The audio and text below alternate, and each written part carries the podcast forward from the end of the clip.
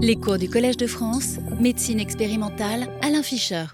Alors maintenant, on va passer au, cours donc, qui est le, quatrième de la série. On va parler de maladies rares et peut-être vous vous posez la question. D'abord, vous connaissez peut-être pour certains d'entre vous, ceux qui n'êtes pas dans le domaine, même pas le nom d'histiocytose, qui est un nom un peu curieux, pas très évocateur. Pourquoi parler de ces maladies? Qu'est-ce que c'est? Pourquoi en parler? Alors qu'en fait, comme vous allez le voir, vous allez l'entendre, euh, à, travers mon exposé et à travers celui de Julien Roche ensuite, qui est un vrai spécialiste de ces maladies. Ces maladies, j'ai pensé qu'elles valaient la peine qu'on en parle de façon un peu détaillée, parce que, au moins pour une ou deux d'entre elles, ce sont pour moi des, modèles euh, tout à fait illustratifs des progrès de la médecine au cours de ces 30-40 dernières années, mais à vrai dire surtout au cours des 5-10 dernières, où une maladie dont je vais vous parler abondamment, l'histiocytose languérantienne, une maladie que j'ai connu des patients, quand j'étais interne en médecine, en pédiatrie, j'ai vu des enfants atteints de cette maladie, et à l'époque, c'était une maladie décrite, mais absolument mystérieuse euh, en termes de compréhension des mécanismes, et avec des traitements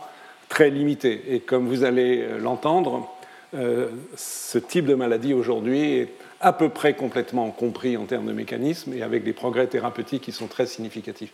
Je pense qu'un bel exemple, évidemment il y en a d'autres, mais un bel exemple pour illustrer comment euh, la, science en général, la biologie en particulier, dans, ces cas présents, permettent de faire progresser la médecine. Alors les histiocytoses sont des pathologies des cellules qu'on appelait dans le temps les histiocytes, qu'on appelle maintenant les cellules mononucléées, monocytes, macrophages, pour ceux d'entre vous qui étaient présents euh, à mes précédents cours, notamment, euh, si je me souviens bien, en premier de cette série où je vous ai parlé abondamment de ces cellules et je vais vous faire un, petit rappel. Ce sont des pathologies de ces cellules euh, qui sont anormalement actives, euh, sont anormalement inflammatoires. On s'inscrit dans le cadre de ce cours annuel sur l'inflammation et provoquent donc des maladies qui peuvent être extrêmement graves, qui peuvent être mortelles. Voici le plan du, cours d'aujourd'hui. Je vais vous définir ce que sont les histiocytoses, parler plus précisément des cellules de Langerhans, qui sont les cellules pathologiques dans une maladie précise dont je vais vous parler, dont vous, pouvez lire le nom ensuite, histiocytose langerhansienne. Euh, discuter le fait, euh, on va enlever le point d'interrogation, mais on l'aurait posé encore il y a quelques années, s'agit-il d'une maladie cancéreuse? La réponse est oui, vous allez le voir vous décrire les, éléments compris de mécanisme de cette maladie, de physiopathologie, discuter un instant euh, d'une expression particulière et particulièrement dramatique de cette maladie, qui sont les atteintes du système nerveux central de type neurodégénératif, et quelques notions de thérapeutique. Et ensuite, euh, donc, euh, dans son séminaire, je vous encourage vivement à y rester, Julien Roche, qui est médecin interniste, professeur de médecine interne à au CHU de la Pitié-Salpêtrière, à l'université Pierre et Marie Curie. On ne dit plus comme ça. Comment on dit maintenant? C'est plus Pierre et Marie Curie maintenant. Sorbonne Université, pour faire être. Merci. Euh, viendra vous parler de ses travaux dans ce domaine. Il est un des experts euh, mondiaux, hein, je pèse mes mots, euh, avec une expérience remarquable dans, dans l'analyse de ces pathologies pour ce qui concerne plutôt les patients adultes, mais ceci n'est pas exclusif. Alors les histiocytoses, en fait, c'est un groupe de maladies. Il y a une horrible classification, faute de mieux, là, qui est située ici. Ne vous y intéressez pas particulièrement, qui essaye de les sous-diviser en groupes qui sont, en vrai dire, pour certains d'entre eux, très différents les uns des autres. Mais le point important, c'est la définition qui est la partie supérieure la diapositive, qui vous indique donc qu'il s'agit de maladies liées à l'accumulation pathologique de cellules issues du système phagocytaire mononucléé, donc les monocytes, les macrophages et les cellules dendritiques, comme c'est indiqué ici, il y a différents types de catégories de cellules dendritiques, dont une qui va nous intéresser plus particulièrement, dont je vais vous parler plus en détail d'abord sur un plan physiologique, que sont les cellules de Langerhans. Pour mémoire, et pour ceux qui auraient envie de se plonger dans ce sujet, pourquoi pas, euh, c'est dans une classification récente internationale, peut-être qu'elle aurait été réactualisée récemment, mais enfin, elle date d'il y a deux ans. Euh, les, pathologies histiocytaires étaient classées en cinq groupes. En fait, moi, je vais vous parler essentiellement de la première, le groupe soi-disant L, L pour Langerhans, cellule de Langerhans. Vous voyez, il y a d'autres types de pathologies. Là-dedans, il y a des, formes de cancer très particuliers qui s'appellent l'histiocytose maligne. Et là, il y a le groupe DH, en anglais, euh, lymphohistiocytose hémophagocytaire. C'est une maladie où j'ai eu l'occasion de parler dans des, cours des années précédentes qui ont une physiopathologie complètement différente. Mais on n'en parle pas aujourd'hui. On va se contenter du groupe L. Alors, ces fameux monocytes, cellules dendricytes et macrophages, je fais un petit rappel de, de notions qu'on a déjà évoquées euh, dans euh, des cours précédents sont issues du système hématopoïétique. Ce sont des cellules qui dérivent de cellules souches, mais avec deux types de différenciation très euh, différents. les cellules qui sont là-haut, la microglie, sont les cellules mononucléées du système monocyte macrophage du cerveau, ainsi que les cellules de Langerhans, qui sont celles qui vont nous intéresser aujourd'hui, et certains autres types de macrophages qui résident dans les tissus, proviennent en fait de progéniteurs hématopoïétiques fétaux et même embryonnaires, qui donnent naissance donc pendant euh, la vie in, utero, excusez-moi, à ces cellules qui peuplent les différents tissus, donc pour ce qui est les cellules de Langerhans, c'est l'épiderme de la peau, et qui, cellules qui sont capables in situ d'auto-renouvellement, donc de, lente division. Donc un système très particulier qui a été euh, révélé au cours des années passées. Je vais vous montrer quelques données qui illustrent cela pour les cellules de Langerhans. Et à côté, il y a la différenciation, je dirais, plus classique dans le processus de l'hématopoïèse, donc la différenciation des différents types de lignées sanguines, outre les globules rouges, les plaquettes, les lymphocytes. Les cellules qui nous intéressent aujourd'hui sont les macrophages, enfin aujourd'hui ou dans le cadre du, cours, du cycle de cours de cette année, les macrophages dits inflammatoires, j'en ai beaucoup parlé, euh, des macrophages présents dans les muqueuses, d'autres types de macrophages, donc qui proviennent de monocytes qui circulent dans le sang, qui eux-mêmes proviennent de précurseurs euh, qui sont situés dans la moelle osseuse et qui proviennent des cellules souches hématopoïétiques, dont nous avons un stock constant et, avec, qui sont en situation d'auto-renouvellement. Donc, mis à part ces populations-là, et aussi les cellules dendritiques, il y en a ici, il y en a également là, qui sont des cellules professionnelles de la présentation des antigènes aux lymphocytes T, donc qui permettent, je vous le rappelle, d'activer euh, l'immunité adaptative via la reconnaissance de peptides présentés par les molécules du système d'histocompatibilité aux lymphocytes T. Donc ces cellules dendritiques, il y en a plusieurs types. Je ne vais pas entrer dans les détails de, leur développement. D'ailleurs, cette diapo n'est pas tout à fait à jour. Elle date de 2009, donc elle est déjà en fait très vieille. Les choses sont un peu modifiées depuis, mais peu importe. C'est le principe. Donc, les cellules dendritiques, il y en a ici, les cellules de Langerhans, dont on va beaucoup reparler, euh, qui sont d'origine essentiellement fétale et embryonnaire, mais aussi euh, d'origine d'une population qui se différencie assez tôt euh, de la moelle osseuse, mais qui, indépendamment des monocytes, qui sont les cellules mononucléées circulantes classiques, qui donnent naissance aussi à ce type de cellules. Et puis encore une autre catégorie de cellules dendritiques qu'on appelle en abrégé PDC les plasmocytoïdes dendritic cells, cellules dendritiques d'aspect plasmocytaire, qui en particulier produisent beaucoup d'interférons. Mais le point euh, important pour la suite du cours d'aujourd'hui, c'est de bien se souvenir de la différence absolument essentielle entre le développement de ces cellules monocytes macrophages dendritiques provenant de l'hématopoïèse tout au long de la vie, de celles qui sont situées au niveau du cerveau, au niveau de la peau et de quelques autres tissus, qui proviennent d'une hématopoïèse partielle, qui ne donne pas naissance à toutes les lignées sanguines, qui a lieu pendant la vie embryonnaire et fétale et qui ensuite s'interrompt. Je vous le remontrerai euh, dans un instant. Donc c'est dans ce contexte qu'on va s'intéresser aux pathologies euh, des cellules de Langerhans. Donc avant de parler de pathologie, on va dire un mot sur la physiologie de ce que sont ces, cellules euh, qui ont été décrites par M. Langerhans au XIXe siècle et, qui sont présentes au niveau de l'épiderme et aussi au niveau de muqueuses voilà leur aspect. Elles sont situées en, réseau, si vous voulez, au sein d'un épiderme avec cet aspect dendritique. Vous voyez ces, filaments qui se prolongent, qui leur permettent d'avoir une surface de contact avec euh, au sein de l'épiderme qui est très très large et qui leur permet donc potentiellement euh, de capter, de phagocyter ou euh, des, éléments étrangers qui pourraient être susceptibles d'être présentés aux, aux lymphocytes T. Ces cellules ont quelques particularités qui permettent de les suivre et ceci est, comme vous le verrez, important dans l'étude de la pathologie. Ils ont une structure euh, en microscopie électronique qui est ici, cette espèce de petits bâtons qu'on appelle les granules de Birbeck, qui sont à petite échelle, sont là dans la cellule euh, de Langerhans visualisée en microscopie électronique. Donc ces structures dont je ne crois pas qu'aujourd'hui qu'on connaisse la fonction. Je me tourne un instant vers Julien, parce peut-être qu'il en sait un peu plus que moi. Donc il me rassure, il n'en sait pas plus que moi. Donc euh, je crois que réellement pour l'instant on n'en connaît pas la structure, mais par contre c'est une marque qui est connue depuis longtemps, depuis que la microscopie électronique a été utilisée, est un marqueur assez fidèle de ces populations qui ont permis de, définir les, pathologies. À côté de la présence de ces granules Birbeck, il y a une protéine qui s'appelle la langerine, parce qu'elle est exprimée par les cellules Langerhans, ou appelée aussi CD207, et une molécule, ce sont des molécules membranaires, CD1 petit a, qui aussi sont utilisés, c'est pour ça que je les mentionne ici, je n'entre pas dans le détail de leur fonction, comme marqueurs permettant de reconnaître ces cellules.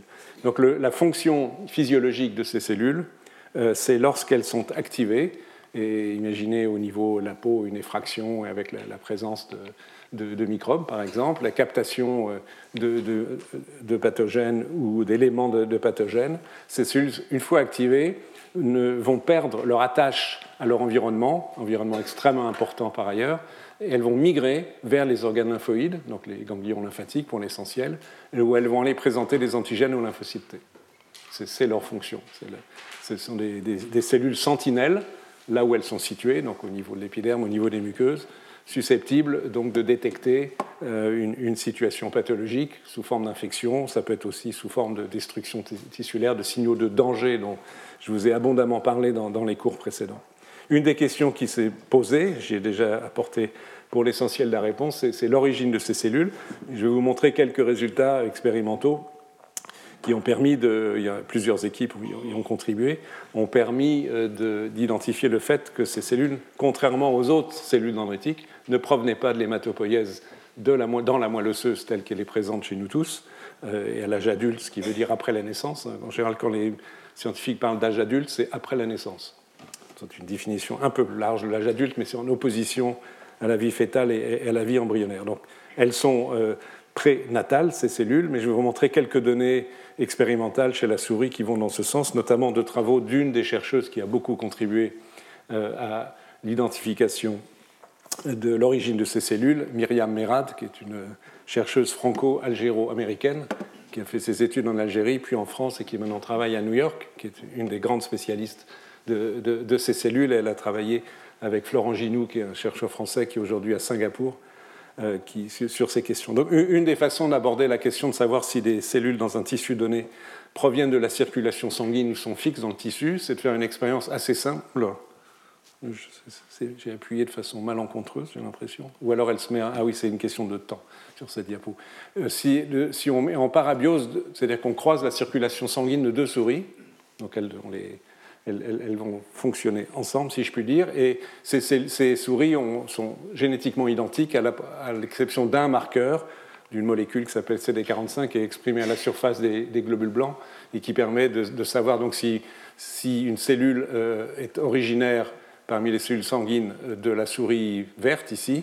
Donc j'aurais dû dire les couleurs ne sont pas forcément euh, adaptées, excusez-moi, mais le principe est le même. Donc avec des anticorps, on peut reconnaître l'origine de la première souris ou de la seconde souris des cellules. Donc si il y a un mélange d'une population par, la circulation sanguine, on doit trouver ensuite qu'en gros, on a 50%, 50% si on attend suffisamment de contribution de chacune des deux souris.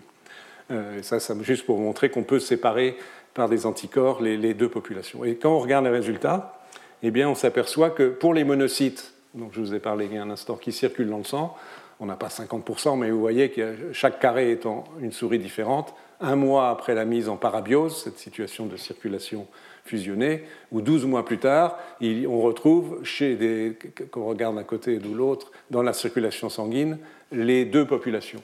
Mais si on s'intéresse aux cellules de Langerhans, il n'y a, pas, euh, il n'y a qu'une seule contribution euh, d'une seule des deux populations. C'est ici un marquage avec justement la languerine, je vous parlais tout à l'heure en vert, euh, de, ces cellules. Donc, il n'y a pas de mise en circulation de ces cellules. Une fois qu'elles ont migré dans les tissus, donc on va le revoir dans un instant, à partir de précurseurs fétaux ou embryonnaires, elles, sont fixées dans ce tissu, sauf si elles sont activées et qu'elles gagnent un organe lymphoïde secondaire. Mais il n'y a pas, excusez-moi, ça va trop vite cette affaire, euh, il n'y a pas de, donc de, brassage et d'origine sanguine de ces cellules. Ce qui, quand ces, données ont été acquises, il n'y a pas si longtemps que ça, à peu près 7-8 ans maintenant, en gros, euh, était une donnée assez inattendue euh, par rapport à l'idée générale que l'on se fait de la physiologie et du fonctionnement des, monocytes. Alors, une autre façon de, montrer les choses, c'est de faire des, greffes de moelle osseuse, une, souris, qui, à laquelle on va greffer, après irradiation, des précurseurs hématopoïétiques. On lui fait une greffe de moelle osseuse. Décidément, système s'emballe. Euh, on lui fait des greffes de moelle osseuse et à nouveau avec le même marqueur membranaire qui permet de savoir si une cellule donnée provient de la souris hôte, receveuse de la greffe, ou de la moelle osseuse donneur. Donc si on fait ça en irradiant et donc en supprimant l'hématopoïèse de la souris receveuse, et après on peut regarder, après différents temps, euh, vous avez ici si on a greffé là des cellules du foie fœtal, donc c'est l'hématopoïèse presque définitive telle est présente dans le foie fœtal avant la naissance de ces souris, et ici des greffes faites de cellules souches adultes, postnatales, et qui sont greffées à des souris nouveau-nées. Et donc, si on regarde après 8, mois, 8 semaines, excusez-moi, 24 semaines ou 96 semaines après greffe de foie fœtal, vous voyez que 90-95% des cellules de Langerhans, qui sont donc au niveau de l'épiderme, proviennent du, de l'hôte, du receveur. Donc la grève de moelle osseuse ne contribue pas au développement de ces cellules de Langerhans, même 96 semaines, c'est presque la vie d'une souris, c'est presque deux ans. Et si on fait le même résultat à partir d'une grève de moelle osseuse provenant d'une souris adulte, vous voyez que la quasi-totalité, l'étude s'arrête à 16 semaines, mais le principe est le même, des cellules de Langerhans sont toujours des cellules provenant du receveur et qu'il n'y a pas de contribution des cellules de la moelle osseuse qui a été greffée. Donc ceci indique clairement que les cellules de Langerhans ne proviennent pas de la moelle osseuse adulte et ont une origine antérieure prénatale. Et je ne vais pas montrer les, données aujourd'hui euh, qui ont trait à cela, je vous, les avais montrées pour la microglie euh, dans, le premier cours, donc de façon schématique. Euh, si vous avez ici le développement de l'hématopoïèse entre le sac vitellin chez la souris, c'est jour 7, jour 7 et demi de la période anténatale, 21 jours en le temps de conception, le temps de gestation chez, la souris. il y a des précurseurs qu'on appelle EMP, érythromyéloïdes, qui donnent naissance, après une première vague, aux cellules de la microglie euh, dans le cerveau, à certains macrophages résidents, notamment dans le poumon, et, pour ce qui nous intéresse aujourd'hui, euh, aux cellules euh, de la peau. Il y a aussi encore une deuxième vague un peu plus tardive, mais le, principe est le même.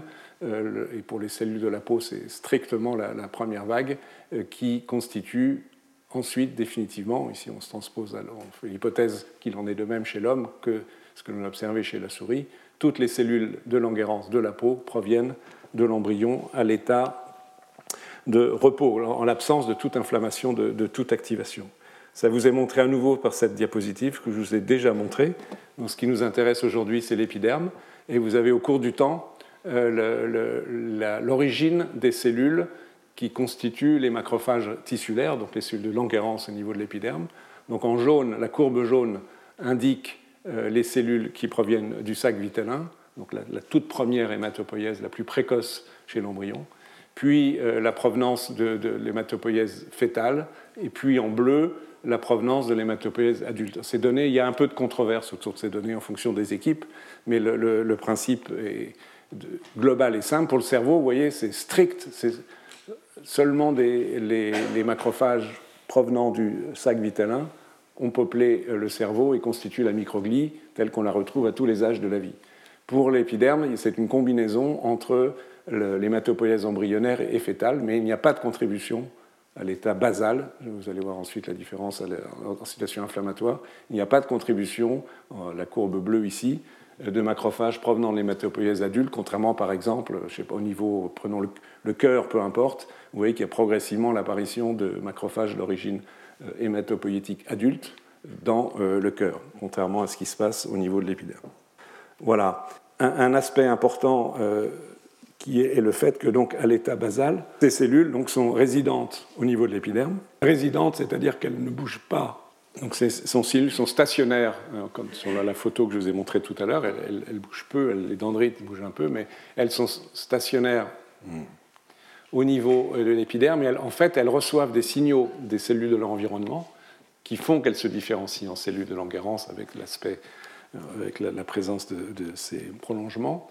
Et euh, elles reçoivent des signaux qui proviennent, pour l'essentiel, les choses sont sûrement plus complexes, de deux cytokines, une qui s'appelle l'interleukine 34 et l'autre le TGF-bêta, qui sont produits par les kératinocytes, qui agissent, qui, qui, se fixent à des récepteurs à la surface des cellules de Langerhans qui induisent l'expression de ces facteurs de transcription dont vous pouvez lire les noms, ID2 et RUNX3, qui donnent aux cellules de Langerhans leurs caractéristiques morphologiques et surtout fonctionnelles, et font, font que euh, ces cellules restent au niveau de, euh, de l'épiderme, elles ne migrent pas, je l'ai déjà dit, sauf si elles sont activées, et aussi qu'elles gardent, elles conservent leurs caractéristiques physiologiques, elles ne se dédifférencient pas. Donc en permanence, elles reçoivent des signaux de leur environnement. De façon intéressante, excusez-moi, à droite, juste pour rappel, mais vous allez voir que l'analogie avec la microglie fait sens dans la pathologie dont on va parler tout à l'heure. On va parler des histiocytoses langerhansiennes. Euh, c'est que les, les, cellules de la microglie, au niveau du cerveau, reçoivent également des signaux provenant de l'interleukine 34, de la même cytokine, donc il y a une certaine analogie. Par ailleurs, ils reçoivent des signaux d'un autre facteur qui s'appelle CSF1 qui, qui, sont sécrétés par le neurone. Donc ça fait partie de l'interaction entre neurones et microglie, mais les, cellules de la microglie donc, dépendent par leurs caractéristiques euh, et, pour le fait qu'elles sont également peu mobiles ou pas mobiles, maintenues dans leur environnement, du fait de ces molécules produites par les neurones. Donc situation relativement similaire. Alors cela dit, euh, à côté de ces cellules, euh, j'ai maintenant longuement insisté dessus, de Langerhans, qui proviennent d'une hématopoïèse embryonnaire et fétale, il peut y avoir aussi apparition de cellules qui ont des caractéristiques voisines, notamment qui expriment cette fameuse protéine, la langerine, qui proviennent de l'hématopoïèse adulte, donc à partir de la moelle osseuse, des cellules souches, qui donnent naissance aux monocytes macrophages, dont on a déjà parlé, à certaines euh, cellules plasmacytoïdes dendritiques, dans certaines conditions d'inflammation, euh, et avec l'expression de facteurs de transcription qui sont indiqués ici, je ne vais pas entrer dans les détails, soit les monocytes directement peuvent se différencier en cellules dendritiques qui expriment la languérine, donc qui sont analogues à des cellules Langerhans, et euh, également euh, à, travers cette cellule précurseur qui est commun avec les précurseurs de cellules dendritiques classiques, qui entre guillemets classiques, qui n'expriment pas la languérine, on peut aussi observer la différenciation de cellules dendritiques exprimant la languérine. Vous pouvez vous poser la question pourquoi je vous parle de ça? Vous allez voir dans une seconde que ceci a un sens lorsqu'on va discuter pathologie euh, de ces histiocytoses langerhansiennes. Donc, pour la partie physiologique, je vais euh, m'arrêter là.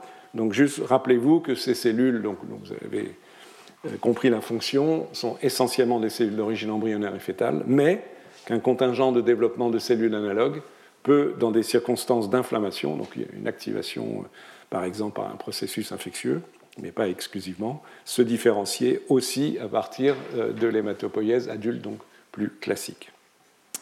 Voilà, alors on va parler maintenant médecine et spécifiquement donc, de cette histiocytose langerhansienne. Cette histiocytose langerhansienne est une pathologie, vous allez voir, multi-organes, qui peut toucher beaucoup, beaucoup d'organes, dont la peau, ce qui est le plus visible, et, fait sens compte tenu de la localisation connue de ces cellules au niveau de l'épiderme cutané, et constituent des granulomes qui contiennent ces cellules de Langerhans, donc qui expriment la languérine, qui expriment la molécule CD11A, qui ont les granules de Birbeck, donc ce qui a permis depuis longtemps de les avoir caractérisés, euh, et donc qui sont présents dans différents tissus et qui, à des degrés divers, vont créer des lésions par destruction locale. C'est une maladie surtout qui concerne les enfants, puisque environ, et que la fréquence n'est pas très grande, pour un million de personnes, il y a 5 cas chez l'enfant, 5 cas pour 1 million par an chez les enfants de moins de 15 ans et 1 cas pour 1 million d'adultes. Donc c'est 5 fois plus fréquent chez les enfants que chez les adultes. En fait, c'est même plus que 5 fois plus fréquent dans la mesure où les enfants comptent de 0 à 15 ans et adultes, vous comptez de 15 à 80, quelque chose comme ça. Un, point absolument essentiel, évidemment, on va y revenir, c'est que euh, ces cellules comportent une, au moins un type de mutation non héritée, il ne s'agit pas d'une maladie héréditaire, mais une mutation acquise, dite somatique, survenue donc dans une cellule à un moment donné de son développement, euh, pour euh, mutation de gènes qui codent pour une voie très particulière dont je vais vous reparler, qui s'appelle la voie des MAP kinases, et c'est un point commun à, cette euh, pathologie.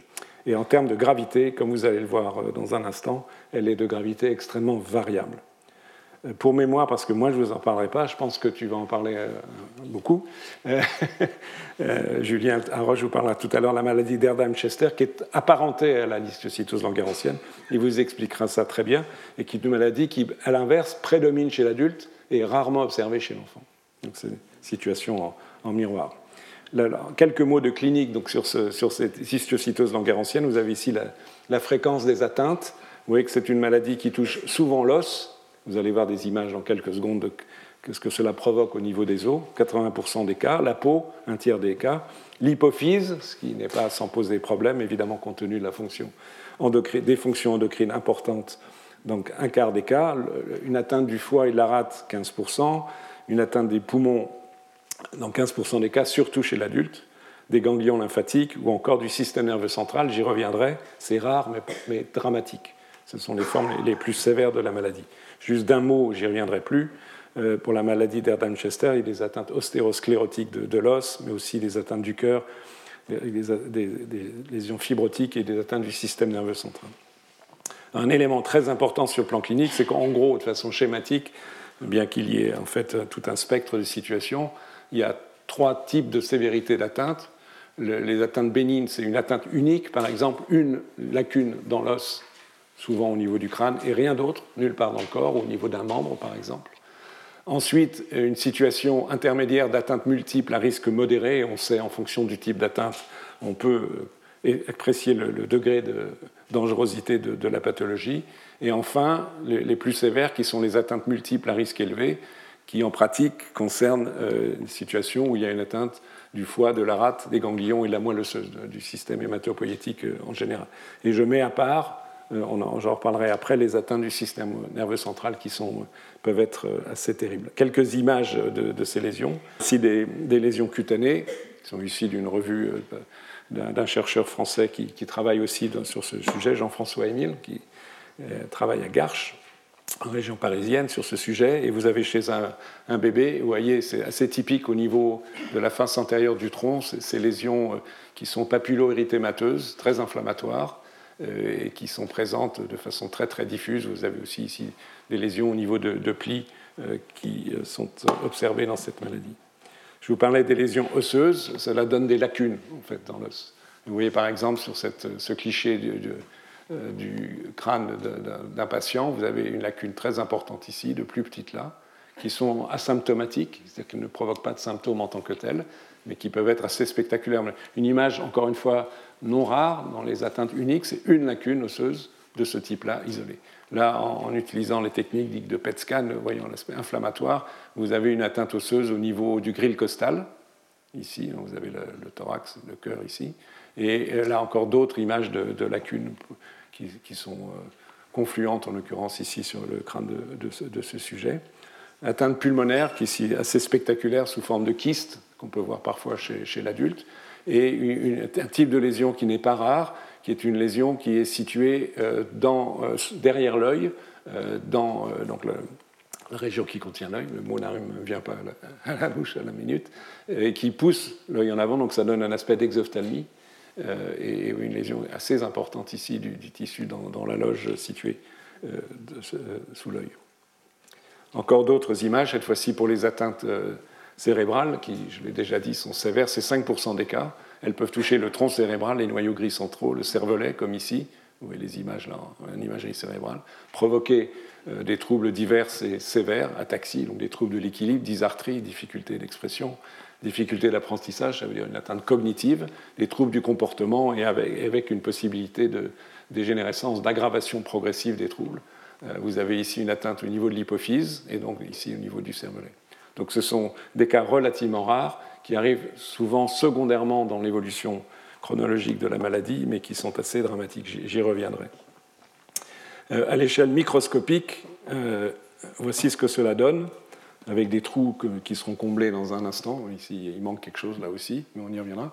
Au niveau de la peau, au niveau du foie ou au niveau du système nerveux central, euh, vous avez voici les cellules qui constituent la lésion. Elles sont hétérogènes parce qu'il y, a à la fois ces cellules de Langerhans, mais il y a aussi des éosinophiles, je pense que la cellule rouge ici est un éosinophile, et des lymphocytes qui, qui combinent, en se combinant constituent le, granulome. Si vous avez un marquage donc, de la molécule de la languérine, euh, qui est, beaucoup de cellules sont marron, et on retrouve au niveau euh, de ces cellules les, les, fameux granules de Birbeck dont je vous ai parlé tout à l'heure. Donc ce genre d'image permet d'établir le diagnostic de la maladie. Donc ça, c'est une image au niveau de la peau. Là, vous avez une image au niveau du foie, avec un infiltrat granulomateux dans le foie et le même type de marquage. Ici, au niveau du, cerveau, euh, en fait, ce sont des, marquages de cellules microgliales, euh, mais qui sont en excès, qui peuvent constituer un granulome et des lésions euh, présentes dans tel ou tel tissu, comme on l'a vu tout à l'heure. Donc ces lésions, je, viens de le dire à l'instant, sont associées de façon variable à d'autres cellules. Il n'y a pas que les cellules de Langerhans, il y a les lymphocytes et des éosinophiles qui sont recrutés par la cellule de Langerhans. Et les cellules de Langerhans elles-mêmes constituent une fraction variable qui va apparemment de 1 à 70% de l'ensemble, une médiane de 8% des cellules présentes. Donc voilà la description de la maladie, à peu près ce qu'on en savait il y a 10 ans, allez, à peu près. On, avait sa présence de ces granulomes, hein, présents en quantité variable en fonction des individus, d'une évolution qui peut être euh, dramatique euh, dans les formes avec atteintes multiples. Hein, je vous ai cité les organes plus, euh, qui, provoquaient le, pronostic le plus péjoratif, et d'autres, par contre, avec une évolution qui peut être spontanément favorable, ou en tous les cas favorable avec un traitement par une chimiothérapie, entre guillemets, douce, peu agressive, mais sans comprendre de quoi il s'agissait jusqu'à ce qu'en fait, depuis quelques années, on, sait maintenant qu'il s'agit d'un certain type de cancer assez particulier, euh, qui, un, cancer de ces cellules de Langerhans. On le suspectait depuis longtemps euh, par cet argument indirect qui est indiqué ici, euh, l'origine clonale, c'est-à-dire le fait que ce soit une seule cellule qui donne naissance à l'ensemble des cellules pathologiques, par l'étude du profil d'inactivation du chromosome X chez les personnes atteintes de sexe féminin. Euh, je vous explique de quoi il s'agit. Vous savez que toutes les femmes ont deux chromosomes X. Et dans une cellule donnée, un seul des deux chromosomes X est actif, donc a ses gènes transcrits, etc. Et l'autre est inactif, une conformation, il est complètement méthylé et, ne fonctionne pas. Et on peut, par des, marqueurs génétiques divers, identifier lequel on peut distinguer les deux chromosomes X. Et donc, si on, a priori, chez, une femme, si vous prenez, je ne sais pas, les globules blancs du sang, les lymphocytes, euh, vous allez observer que, en gros, en moyenne, 50% des lymphocytes utilisent le premier chromosome X et 50% utilisent le second chromosome X parce que l'inactivation du chromosome X est un événement qui se fait au hasard. Si c'est un sujet qui vous intéresse, je vous suggère d'écouter les, cours d'Edith Hurt, qui est la spécialiste mondiale de, cette question de l'inactivation du chromosome X. Donc, dans une population de multiples de cellules, en gros, vous avez 50% de l'une, 50% de l'autre. Donc si la l'histiocytose langerhansienne était constituée, est une maladie inflammatoire, par exemple, on attendrait que 50% des cellules Langerhans dans les granulomes euh, utilisent le chromosome X numéro 1 et les 50% restants, en moyenne, utilisent le chromosome X numéro 2. En fait, il n'en est pas ainsi, ça avait été montré déjà il y a un certain temps, c'est que la quasi-totalité, si ce n'est la totalité des cellules dans la lésion granulomateuse, n'utilisent qu'un seul des chromosomes X, qui indique, enfin qui suggère, pour être plus prudent, qui suggère la, nature clonale de cette population, c'est-à-dire que toutes les cellules sont originaires d'une même cellule malade. Et ça, c'est un argument pas suffisant, mais qui, en tous les cas, compatible avec l'hypothèse que la lésion soit de nature cancéreuse. Alors, la nature cancéreuse, elle a été montrée par la présence, euh, en fait, chez la quasi-totalité des patients, de mutations, et curieusement, évidemment, cela a un sens, je, vais y revenir, de, gènes qui font partie de la même voie métabolique et très souvent du même gène. Il s'agit du gène RAF, enfin B-RAF. RAF, B-RAF code pour une protéine euh, et qui, est dans une voie de signalisation qui est induite par de multiples récepteurs membranaires. Vous avez un exemple ici, d'ailleurs il n'est pas précisé, d'un facteur de croissance, mais toutes les cellules de l'organisme utilisent cette voie de signalisation. Plusieurs molécules s'activent en cascade la protéine RAS, RAF, donc, puis euh, MEC kinase, ERK, ce sont des kinases. Euh, MAP kinase, ça veut dire Mitogen Associated Protein Kinase. Initialement, ils ont été décrites comme des kinases, des enzymes qui phosphorylent d'autres protéines et qui sont induites dans des cellules en division, mitogen activated. Euh, ce n'est pas forcément le cas toujours, et ce n'est pas le cas d'ailleurs pour les cellules de Langerhans. Donc cette voie, elle est soumise à une, évidemment une régulation extrêmement étroite. Elle est mise en jeu, par exemple, dans les réponses immunitaires, à côté d'autres, et euh, de cascade en cascade, il est ainsi induit l'expression par induction de la transcription d'un certain nombre de gènes, qui, qui, modifient le comportement cellulaire, dans certains cas induire la division des cellules, dans d'autres cas l'activation, etc., etc. Donc dans ce qui a été observé, c'est que dans l'histocytose ancienne, la plupart des patients, de façon incroyable, ont les mutations du gène qui code pour B-RAF est toujours la même mutation, c'est-à-dire une substitution d'un acide aminé en position 600. Toujours, presque toujours la même. Vous allez voir la répartition dans un instant. Et la conséquence de cette mutation, c'est ça qui est important, c'est que cela rend la protéine euh, constitutivement active. Elle n'a plus besoin de recevoir de signaux provenant par exemple de la fixation d'un facteur de croissance sur son récepteur qui active RAS, qui va activer RAF et ainsi de suite.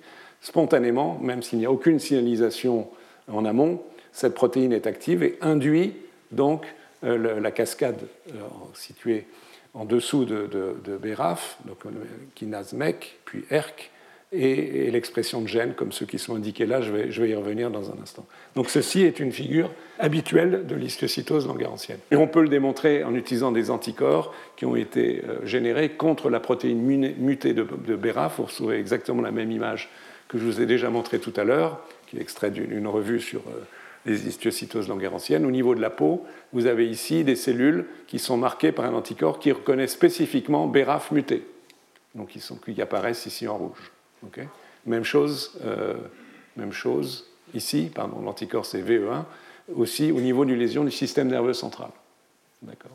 Donc cette, cette, protéine est présente. De façon plus fine ici, dans un, autre travail, à l'échelle des cellules, vous avez le, le co-marquage de CD207, dont je vous ai déjà parlé, un des marqueurs de cette population de Langerhans, et donc de BRAF muté. Donc vous voyez que cette cellule qui exprime CD207, qui est bien celui de Langerhans, a la protéine mutée, idem ici et ici.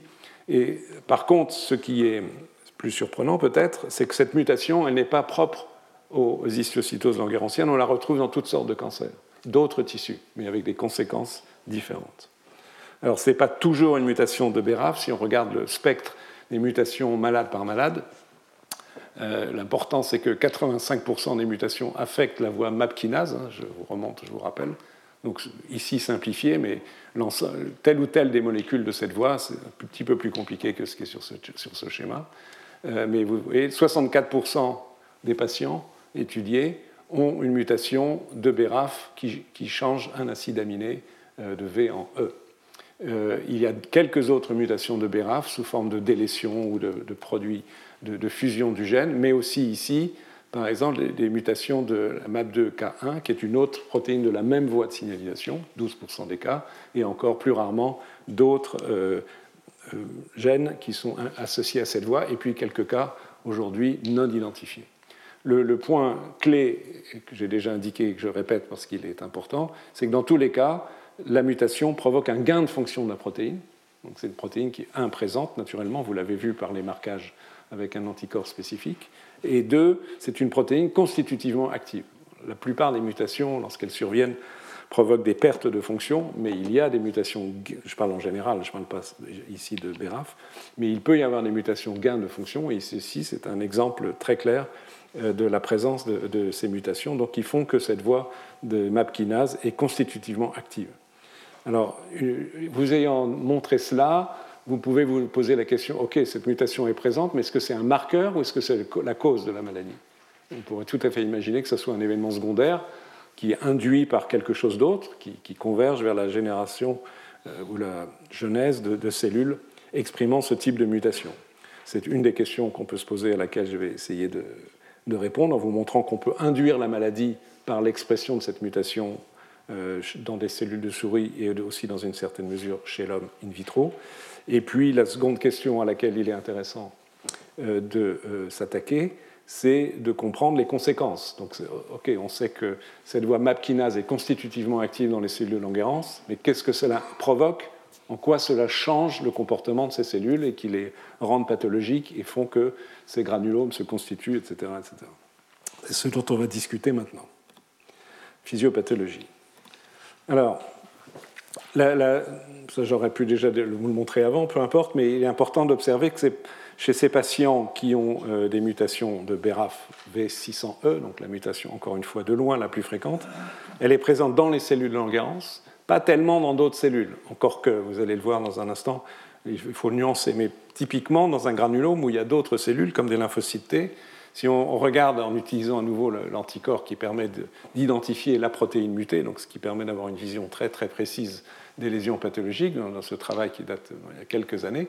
Ici, il s'agit de, lésions euh, de, essentiellement cutanées, en tous les cas pour la, ligne D, c'est le cas. On identifie sur l'axe des euh, abscisses X les lymphocytes T qui sont ici, et en, ordonnée, ça dépend des cas, pour ce qui va nous intéresser euh, ici, c'est la mutation, typiquement cette image-là, de BRAF V600E. C'est-à-dire que si les petits points apparaissent vers le haut, ça veut dire que chaque point étant une cellule, des études euh, d'immunofluorescence en utilisant la technique de cytométrie de flux, à chaque, tous les petits points noirs là, correspondent à des cellules qui sont assez à gauche, ça veut dire qu'elles ne sont pas des lymphocytés, parce que les lymphocytés, ils sont là, on les voit là par exemple, qui sont en bas mais à droite.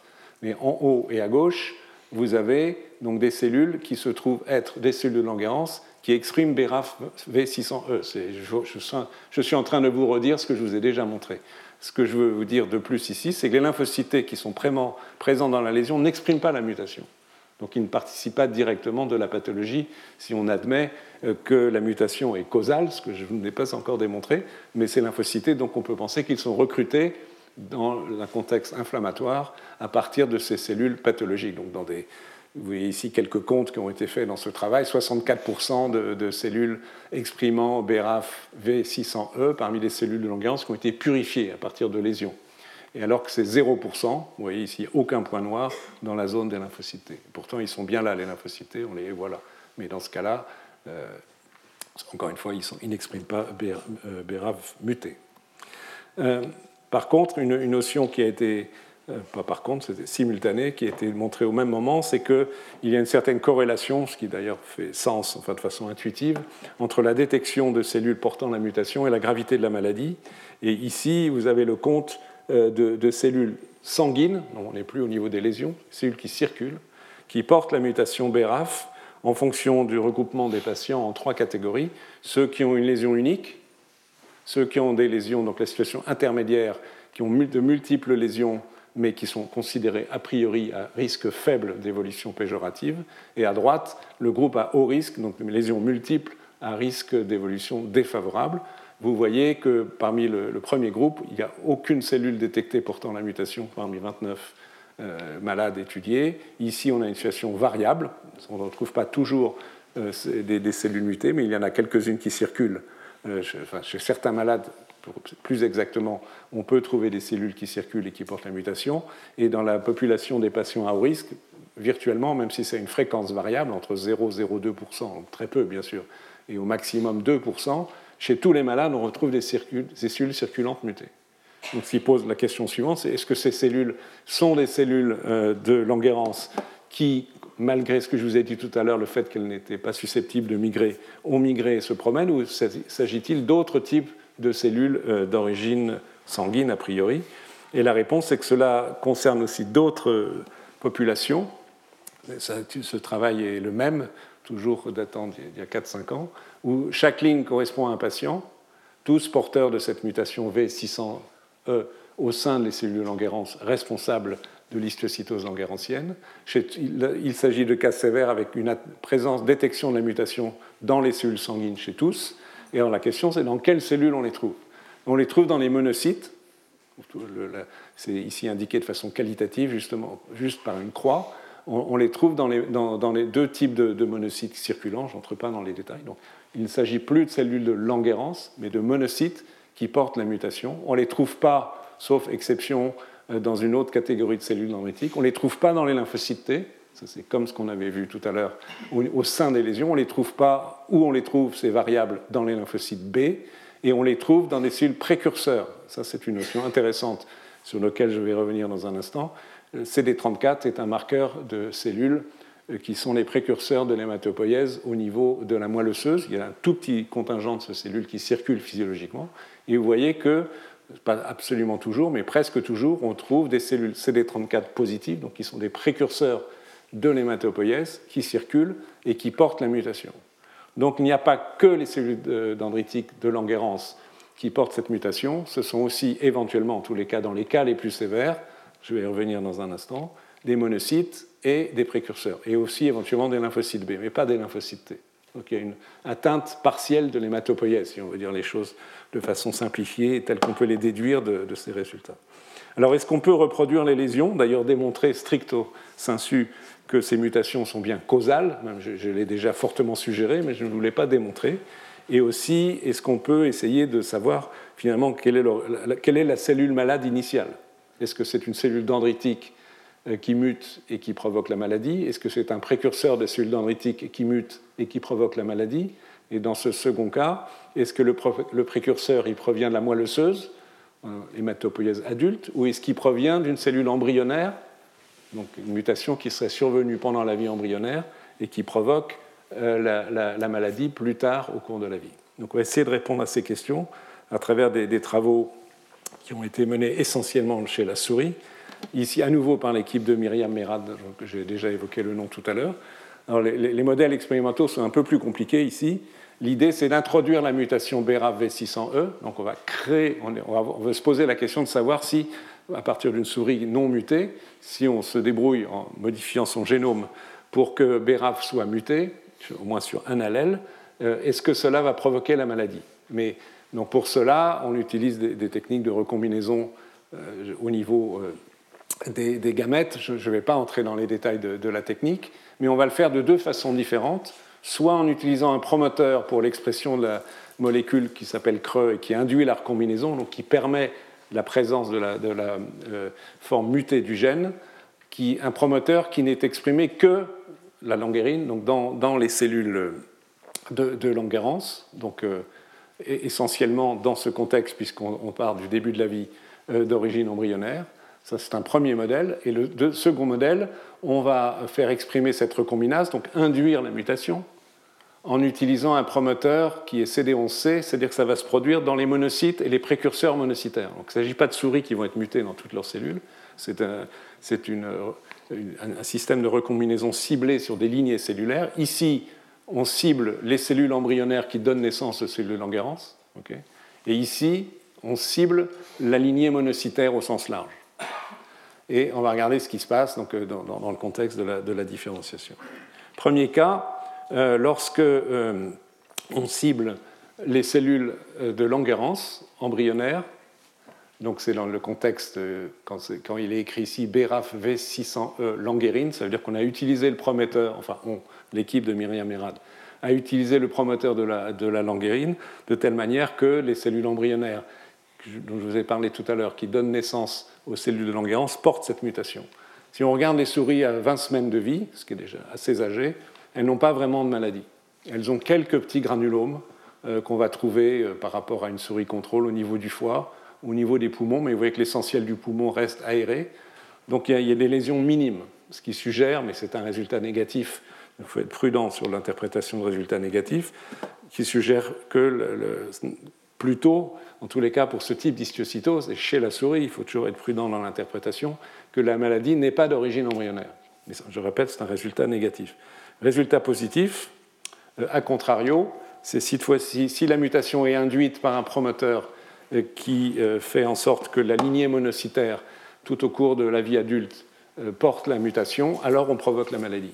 Si on prend simplement les, images d'histologie qui sont assez parlantes ici, le poumon ou le foie de souris, 8 semaines, 12 semaines, 16, après 12, 8, 12 ou 16 semaines de vie, vous voyez sur, le poumon, c'est par rapport à un poumon normal à gauche, voyez des lésions granulomateuses très importantes. C'est simplement le, poumon est plein de cellules. Il y a ces fameux granulomes dans lesquels on peut retrouver les, les cellules mutées, etc. Je ne vais pas entrer dans les détails. Donc ça montre en tous les cas que dans ce modèle expérimental-là, toujours être prudent, euh, la maladie est d'origine hématopoïétique et non pas d'origine embryonnaire.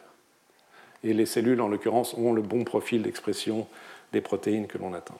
Donc là, il y a, disons, deux éléments de réponse aux questions posées, avec des nuances. La première, est-ce que la mutation est causale? Là, je pense qu'on peut être assez formel, même si c'est un modèle expérimental. Si on induit donc la maladie par l'expression du gène muté dans les cellules euh, de la lignée monocytaire, on provoque la maladie. Donc il y a bien a priori une relation de cause à effet. Et second élément de réponse, à nuancer peut-être, est le fait qu'apparemment il s'agit plutôt d'une maladie de l'hématopoïèse adulte et non pas au stade embryonnaire. Mais tout à l'heure, je reviendrai sur cette notion, montrer que les choses sont peut-être un peu plus compliquées. Alors ensuite, l'autre question à laquelle euh, il faut essayer de répondre si on veut comprendre cette maladie, c'est quelles sont les conséquences du fait que ce gène BRAF est muté, ou, ces, gènes voisins de la, voie d'activation des MAP kinases, MEC ou euh, ARAF plus rarement, ou ERB3 qui est aussi activatrice de cette voie, en comment ces mutations, donc somatiques évidemment, c'est les petits triangles rouges ici, évidemment euh, présentés de façon schématique, quelles sont les conséquences de ces mutations, gains de fonction, sur les fonctions de cette voie et en quoi ils sont responsables de la maladie? Donc on va considérer trois notions importantes qui est la prolifération des cellules. Est-ce que ces mutations font que ces cellules se mettent à proliférer? Pour un cancer, on peut imaginer qu'il en soit ainsi, bien évidemment. Est-ce que ces mutations provoquent une modification de la survie des cellules? Est-ce qu'elles vivent plus longtemps que des cellules physiologiques correspondantes?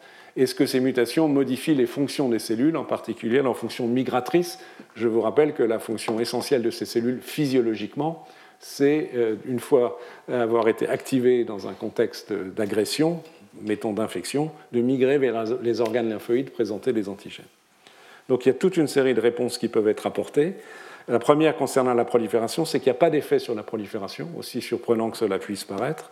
Euh, vous avez ici la comparaison du comportement, on est chez la souris hein, pour l'instant, ce sont des données donc à partir de modèles expérimentaux de, création de cette maladie par l'introduction de la mutation dont je vous ai déjà parlé.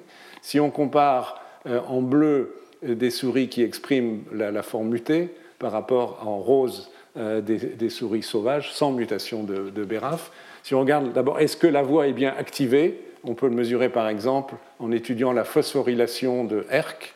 ERK est là dans la, la voie de signalisation. Donc, une conséquence de l'activation de cette voie, c'est une des conséquences à une des étapes données, c'est la phosphorylation de ERK. Donc ici, on mesure la phosphorylation de ERK avec un anticorps qui reconnaît ERK phosphorylé. Et, donc, euh, vous voyez que et plus on est à droite, plus il y a une intensité de fluorescence, et donc plus la forme est phosphorylée, que la forme bleue, donc mutée, euh, enfin plus exactement chez les souris, et les cellules des souris qui portent BRAF muté, phospho-R qui est plus élevé. Donc cette voie est bien activée. C'est un contrôle nécessaire pour évaluer les choses. Et c'est ce qui est quantifié euh, ici. Donc effectivement, induire l'expression de BRAF V600E chez ces souris induit une activation de la voie MAPKinase. Euh, ce que je vous ai dit tout à l'heure est ici démontré. Mais par contre, cela ne modifie pas les capacités de prolifération euh, des, cellules qui expriment BRAF V600E de la lignée monocytaire et dendritique. Vous avez ici des indices de prolifération mesurés par l'incorporation du bromo-désoxyuridine, BRDU, en 4 heures d'incorporation, si on veut être très précis. Et c'est in vitro, si on compare des euh, cellules dendritiques de la rate, du poumon, du foie, des cellules dendritiques présentes dans les ganglions lymphatiques, donc toutes cellules originaires de cette lignée monocytaire dont je vous ai parlé. Les colonnes blanches, ce sont les contrôles, et les colonnes noires, c'est le comportement des cellules qui portent la mutation. Le gris, c'est qu'il n'y a pas eu, d'étude de la, de la prolifération, puisqu'il n'y a pas d'incorporation de BRDU. Vous voyez que les colonnes blanches et noires ont la même hauteur. Donc, autrement dit, le fait que la mutation soit exprimée par les cellules ne modifie pas leur capacité de prolifération, n'induit pas une plus forte prolifération ce qui est un peu surprenant dans un contexte tumoral, mais qui peut-être reflète bien l'expression clinique lente de la maladie et le fait qu'il n'y ait pas un très grand nombre de cellules tumorales. Euh, au niveau des lésions, cette fois-ci on est chez des patients, euh, vous avez ici un marquage à nouveau de la languérine, mais associé, c'est ça qui est intéressant, avec un marquage de la prolifération cellulaire. Il, il, existe des anticorps qui reconnaissent les cellules en train de proliférer, en reconnaissant certains déterminants du noyau un anticorps qu'on appelle KI67, peu importe les détails, et dans la, au sein d'une lésion, d'un granulome, vous voyez beaucoup de cellules rouges, mais pas beaucoup de cellules vertes. Là, on en voit un petit peu plus en plus fort grossissement. Donc la plupart de ces cellules ne sont pas en train de proliférer. Il n'y a pas une grosse masse de prolifération. Et, par rapport à un épiderme physiologique où il n'y a pas la maladie, euh, on retrouve évidemment, il y en a moins, euh, des cellules euh, de Mais vous voyez qu'il y en a une qui est verte, et donc si on, fait, on calcule l'indice du pourcentage de vert parmi les rouges, donc de cellules en train de proliférer, c'est le même. Donc in vivo, cela corrobore les données que je vous ai montrées in vitro. Alors donc la maladie ne peut pas s'expliquer par un excès de prolifération des cellules. Est-ce que les cellules meurent moins? C'est une façon évidemment qui pourrait expliquer au moins en partie la pathologie, la pathologie par accumulation des cellules. Alors la réponse là est positive. Euh, vous avez ici une mesure d'un certain type de mort cellulaire, qui est une façon classique de, ces cellules de mourir, mort par apoptose, qui est une façon de mourir, je ne vais pas entrer dans trop de détails, qui implique des molécules comme celle-là, qui s'appelle BSLXL et d'autres, qui font que des anomalies des mitochondries qui apparaissent et qui induisent la mort de, de la cellule. Donc tout ce qui est dans l'ovale rouge ici, euh, ce sont, chaque petit point étant une cellule, c'est une mesure en cytométrie de flux à nouveau, ce sont des cellules euh, qui sont en apoptose. Il n'y en a pas beaucoup. par rapport à la grande masse des cellules. Vous voyez, elles sont là. Ce sont des, cellules donc, qui portent la mutation à nouveau. Euh, la plupart des cellules n'ont ni le marqueur de l'activation des caspases qui sont associés à cette apoptose, ni un marqueur de mort cellulaire qui est l'expression de, de propidium iodide, c'est plus le dire en français, peu importe. Il y a très peu de cellules dans l'ovale. Si par contre on bloque ces molécules BCL, XL et d'autres qui sont associées euh, euh, à l'apoptose, on induit un, plus grand, un, plus grand, nombre, de, que ces molécules inhibitrices induisent l'apoptose. Donc en fait, on a une forme par rapport, je ne vous ai pas montré le contrôle ici, un effet, on a une résistance à l'apoptose, peu de cellules en apoptose, comparé à des cellules normales que j'aurais dû vous montrer, qui ne sont pas sur la diapositive ici, et un effet qui est réversible, ça c'est pas inintéressant, par les inhibiteurs de BCLXL, c'est celui-là, ou, ça c'est intéressant aussi dans les perspectives thérapeutiques, un inhibiteur, en l'occurrence de MEC, donc de cette voie BRAF. C'est-à-dire que si on bloque l'action de la protéine mutée, on arrive à induire une apoptose, ce qui est évidemment un intérêt thérapeutique. Ça y est, vous avez une quantification ici, euh, vous avez le pourcentage de cellules en apoptose dans des. Ici, voilà les cellules d'un patient donné, vous avez certains différents types de morts cellulaires, peu importe. On ajoute l'inhibiteur euh, de BCLXL, pouf, on induit, oui, qu'on passe de 20 à 60% dans les mêmes conditions expérimentales de cellules mortes. Euh, ici, pour d'autres exemples. Donc oui, une partie de la pathologie est associée à une résistance des cellules à la mort cellulaire par apoptose, quelles que soient les conditions d'induction de cette, mort cellulaire. on va passer ça. Et puis, troisième aspect intéressant, c'est la migration. Je vous rappelle ce que je vous ai dit au début, c'est que la fonction physiologique de ces cellules, c'est de migrer dans les organes lymphoïdes lorsqu'elles sont activées. une façon euh, astucieuse de les activer, c'est de passer un colorant fluorescent à la surface de la peau de la souris, ce qui va permettre, vert, ce qui va permettre de voir en fluorescence les cellules qui ont capté cette substance fluorescente, comme les cellules de Langerhans, et en même temps, ça les active à migrer dans les organes lymphoïdes. Donc si on prend un modèle murin, euh, soit où les cellules de Langerhans portent la mutation BRAF-V600E en bleu, versus des souris contrôle en rouge, ici pour les images qui, sont indiquées ici, on va regarder ce qui se passe au niveau de la peau et des ganglions lymphatiques. Donc on attend en ce qui concerne en tous les cas la situation d'une souris normale, souris contrôle, que les cellules de Langerhans épidermiques vont migrer, c'est ce qui est observé ici, au niveau des organes lymphoïdes. de fait, c'est une image euh, de, cytométrie de flux sur les cellules purifiées d'un ganglion lymphatique. 75% à peu près, trois quarts des cellules euh, qui, sont présentes sont, euh, portent FITS, c'est la, substance fluorescente, avec laquelle la souris a été peinte, donc qui indique qu'il y a bien eu migration de ces cellules dans le, ganglion lymphatique. Si on fait la même expérience avec des souris dont les cellules portent cette mutation, il n'y a que 14% des cellules, la quantification est très claire ici. Donc la capacité de migration des cellules euh, de Langerhans physiologiques est perdue par les cellules mutées. Donc, qui est aussi une façon de, faire qu'elles s'accumulent. Et elle est perdue, vous avez un petit schéma ici qui, façon évidemment très simplifiée, indique que voilà les cellules de Langerhans. En vert, ici, euh, elles migrent lorsqu'elles sont activées. Ici, elles ont été activées de façon artificielle par la, captation de, la fluorescéine. Et elles migrent euh, à travers l'expression d'un récepteur de chémokine qui s'appelle CCR7, qui leur permet de migrer vers le, ganglion lymphatique. Et ce qui est intéressant d'observer, c'est que les euh, cellules de Langerhans mutées, qui portent cette mutation de BRAF ont perdu l'expression de CCR7 et qui probablement rendent compte du fait qu'elles ne sont plus capables de migrer et restent euh, au niveau, dans les modèles expérimentaux qui est indiqué ici, au niveau de, l'épiderme.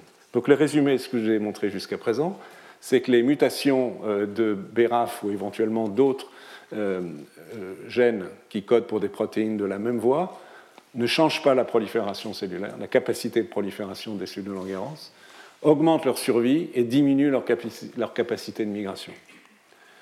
Et, donc là, on commence à mieux envisager la, pathologie. Et on peut essayer maintenant euh, de commencer à modéliser, c'est par exemple ce qui est proposé dans une revue assez intéressante sur, ce, sur cette maladie qui a été publiée l'année dernière dans le New England Journal of Medicine.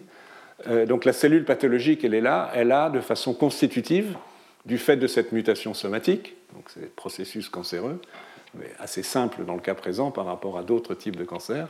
C'est une cellule précurseur qui porte une mutation de BRAF ou d'une autre molécule qui fait que la voie des MAPKinases est activée avec les conséquences que l'on vient de voir.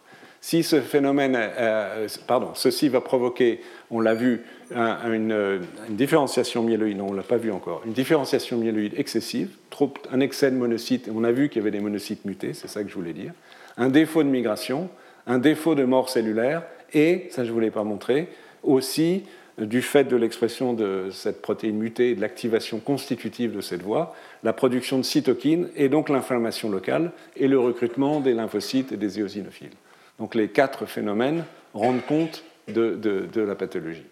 Et alors, un point, un modèle, ceci n'est pas forcément strictement démontré, mais une façon de voir les choses de façon a priori euh, correcte, c'est de penser qu'en fonction de la cellule dans laquelle la mutation est observée, est survenue plus exactement, la maladie va être plus ou moins sévère. Rappelez-vous ce que je vous ai dit tout à l'heure.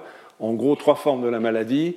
Une, lésion unique, par exemple osseuse, euh, au niveau du bras, mettons, des formes avec atteinte de plusieurs organes, mais d'évolution plutôt bénigne, et des formes sévères, pluriorganes, et à, pronostic plus sévère. Et puis les formes qui touchent le système nerveux central. L'idée, c'est que si la mutation survient précocement dans l'hématopoïèse, rappelez-vous que je me suis situé ici dans un modèle fondé sur les données expérimentales que je vous ai montrées, qui suggère que la maladie est postnatale et survient dans les précurseurs des lignées sanguines dans les cellules hématopoïétiques dans la moelle osseuse. Donc si la, mutation survient tôt, dans une cellule très précoce du, système de différenciation des cellules sanguines, on peut penser qu'il y aura beaucoup de cellules euh, mutées qui seront générées, de cellules de Langerhans et de monocytes, et donc on aura une forme multi-organe sévère de la maladie. Si la mutation survient plus tard dans la différenciation, les lésions seront plus limitées, et éventuellement, si la mutation survient très tardivement, voire euh, dans, dans un précurseur euh, immédiate cellule de Langerhans, une lésion qui pourrait être unique.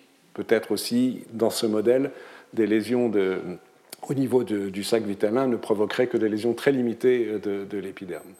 Et quant aux lésions du cerveau, il faut faire encore une fois ici l'hypothèse de, de, lésions précoces pour avoir aussi une atteinte de la microglie, mais on va voir dans un instant qu'il y a une hypothèse alternative. En tous les cas, si on oublie un instant les formes avec atteinte du système nerveux central qui sont représentées en bas sur cette diapositive, on peut penser que d'autant plus précoce dans les stades de développement de l'hématopoïèse survient la mutation, d'autant sévère est la maladie, multi-organes, plus de cellules touchées.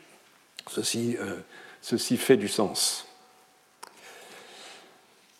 Alors, ceci, on peut en partie le reconstituer à nouveau dans, les modèles animaux. Les choses, à nouveau, c'est une approche relativement complexe, mais l'objectif ici est de faire en sorte que la fameuse mutation BRAF V600E, qui est la plus utilisée évidemment expérimentalement puisque c'est la plus fréquemment rencontrée chez l'homme, soit euh, induite dans les cellules souches hématopoïétiques en faisant en sorte que la recombinase qui permet la, genèse de la mutation s'exprime à travers un gène qui s'appelle SCL ici, que dans les cellules souches. C'est ce qui est montré ici, où la recombinaison survient dans les HSC, c'est-à-dire les cellules souches hématopoïétiques.